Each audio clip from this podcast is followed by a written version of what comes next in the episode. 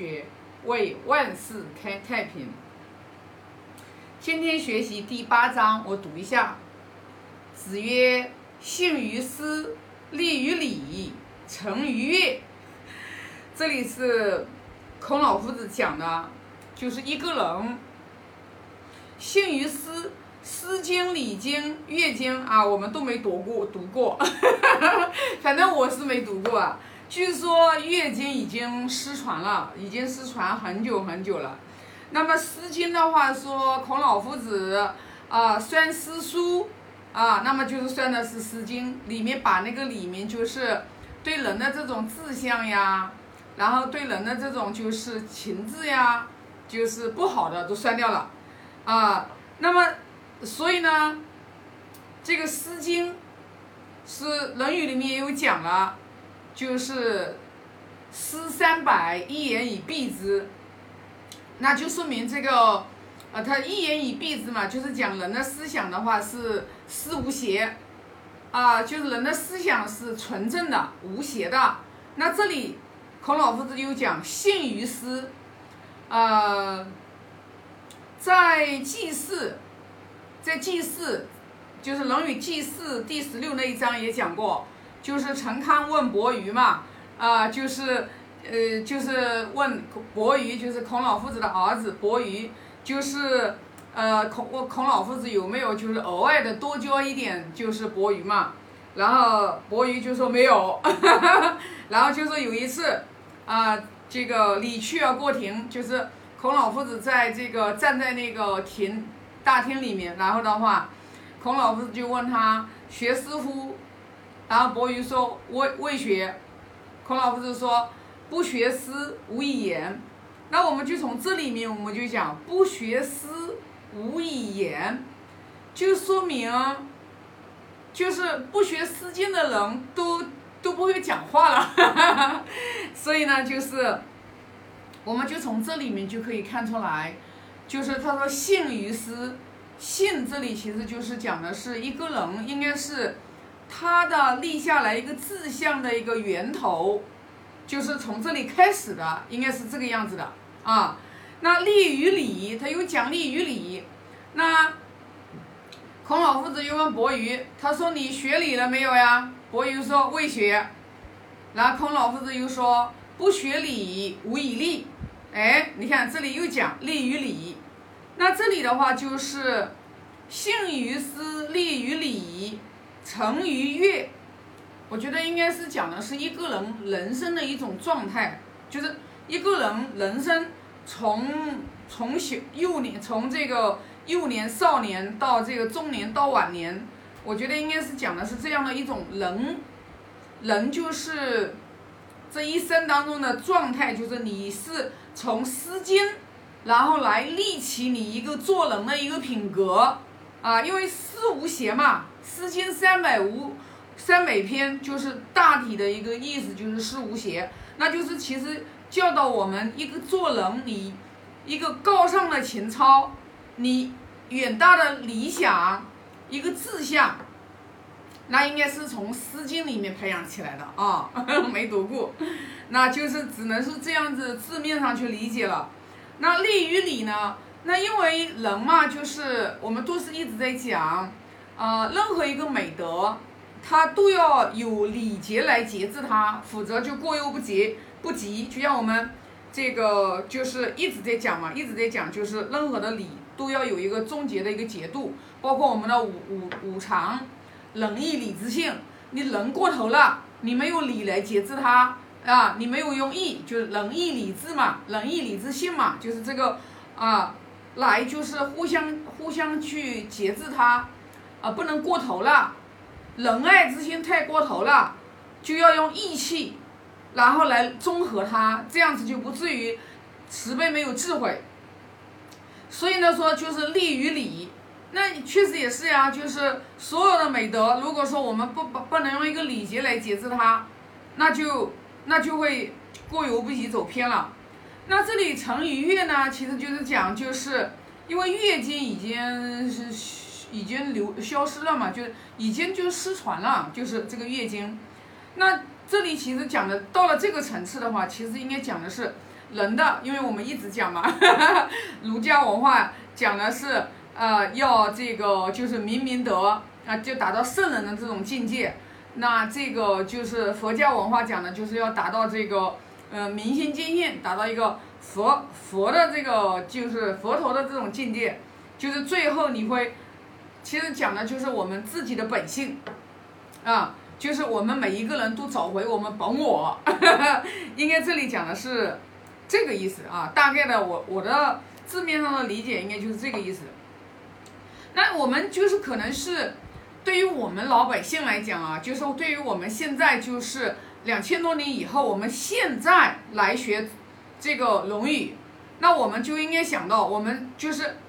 不管是《诗经》还是《礼经》还是《乐经》，我们都没有学这些东西，都没有学过。那我们现在怎么办呢？我们就只能从还是从最根本的，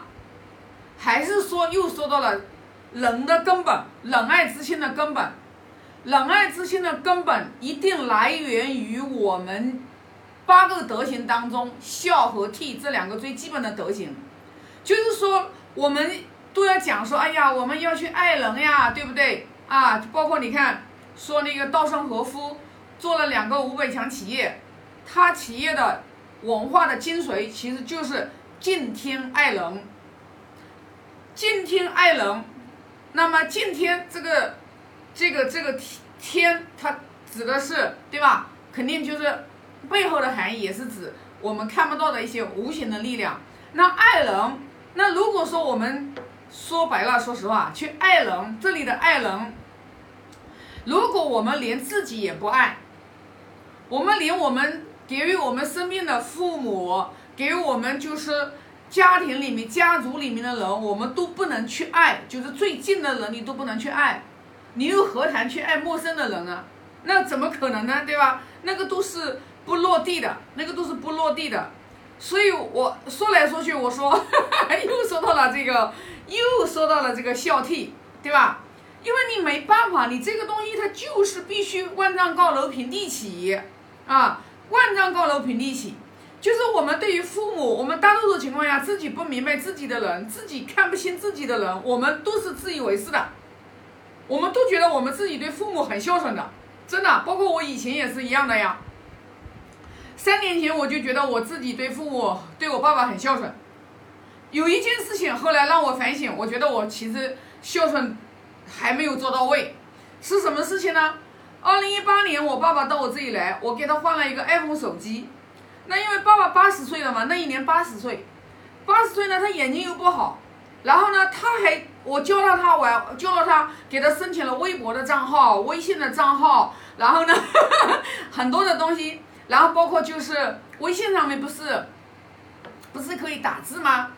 那我就教了我爸爸发语音，然后我爸爸想学打字，哎，那个时候我就不想教他学打字，我觉得老年人手抖抖霍霍的，然后的话打字又打字的话就是。就是，我就觉得我我自己的直见嘛，我就觉得，我不想教他。其实说白了，后来去观了一下自己，其实是没耐心，你知道吧？然后那一年春节，然后我们放假的时候，然后我跟我们家先生去去去度假去了，知道吧？度假之后，然后让我们家闺女的话，然后过来的话，就是定期的过来看看我爸爸，因为我们出去度假时间比较长嘛。然后，诶，那一次。啊，那一次我一看家庭群里面，我爸爸发，爸爸发发发语发这个消息，他用文字发的，你知道吧？他没有用那个语音发。然后我就问，我说，咦，我说，哎，爸爸怎么会发这个呢？因为没叫他。然后我爸爸他就跟我讲，说是我家女儿叫他的。你看，我跟你讲，我我爸爸把这个消息一说，哎呀，我当时就特别惭愧，哎呀，我当时特别惭愧，我就。我就好在我自己会有一个反省的一个自己的一个呃这个习惯嘛，我就觉得你看，你看我都没有我家女儿对我爸爸那么有耐心，然后又又教他怎么样去打字，怎么样去用手机，然后的话去去那个，其实所以你看啊，那不经历事情，你根本不知道，你以为你哎呀我做的很好了，其实不是的，知道吧？所以就从那件事情以后，然后我又我又增加了对我爸爸。的一份耐心啊，就一份耐心啊，然后呢，我就我就能关照自己嘛。我为什么当初我爸爸想学，我不教他，我不教他，我为什么？我我到底是哪里出问题了？我后来就发现，其实还是我自己的耐心不够。这些东西其实都是要我们自己去平时的日常和生活当中，我们要有一个反观觉照。就当你对你妈妈和父母不耐烦的时候，说出来的口气有一点点多都有点带口气，就像我们上一前两章分享的出瓷器呀，对吧？你对父母出瓷器的时候，你有没有就是说和颜悦色，有没有耐心？这些都是检点我们自己，我们对父母的耐心的程度，我们自己孝顺孝顺嘛，顺就是顺父母的心意嘛，啊，对不对？这个很多人可能就是会把这个会理解偏啊，觉得那孝顺，那父母做错事的话，那也那也要孝顺吗？那父母做错事肯定是也要孝顺，那怎么孝？就是你要去有三巧全面的方法，然后的话去帮他去把这个错误慢慢的去纠正过来，去改变他的观念，对吧？那肯定不是说啊，然后就是呃呃吵架呀，或者是啊这个就是特别的态度的这种恶劣呀。啊，那这个都那都不是，那这个行孝悌都是行的都是不是很不好的，这就是肯定是不好的。所以说呢，学经典其实就是学让我们来修我们自己，啊，你像这今天学的这一章，其实我们可能用字面上来讲，可能对我们就是呃生活当中啊没有什么帮助，其实有帮助。你去去想嘛，你古人学的不就是来修自己道德情操吗？那你道德情操，你自己对自己的父母、兄弟姐妹，你的这个爱心、耐心，对吧，都没有升起来的时候，你又何况于对别人呢？那个都是不可能的啊！好，那这一章的话就分享这么多啊，发个大愿啊，愿老者安之，朋友信之，少者怀之啊。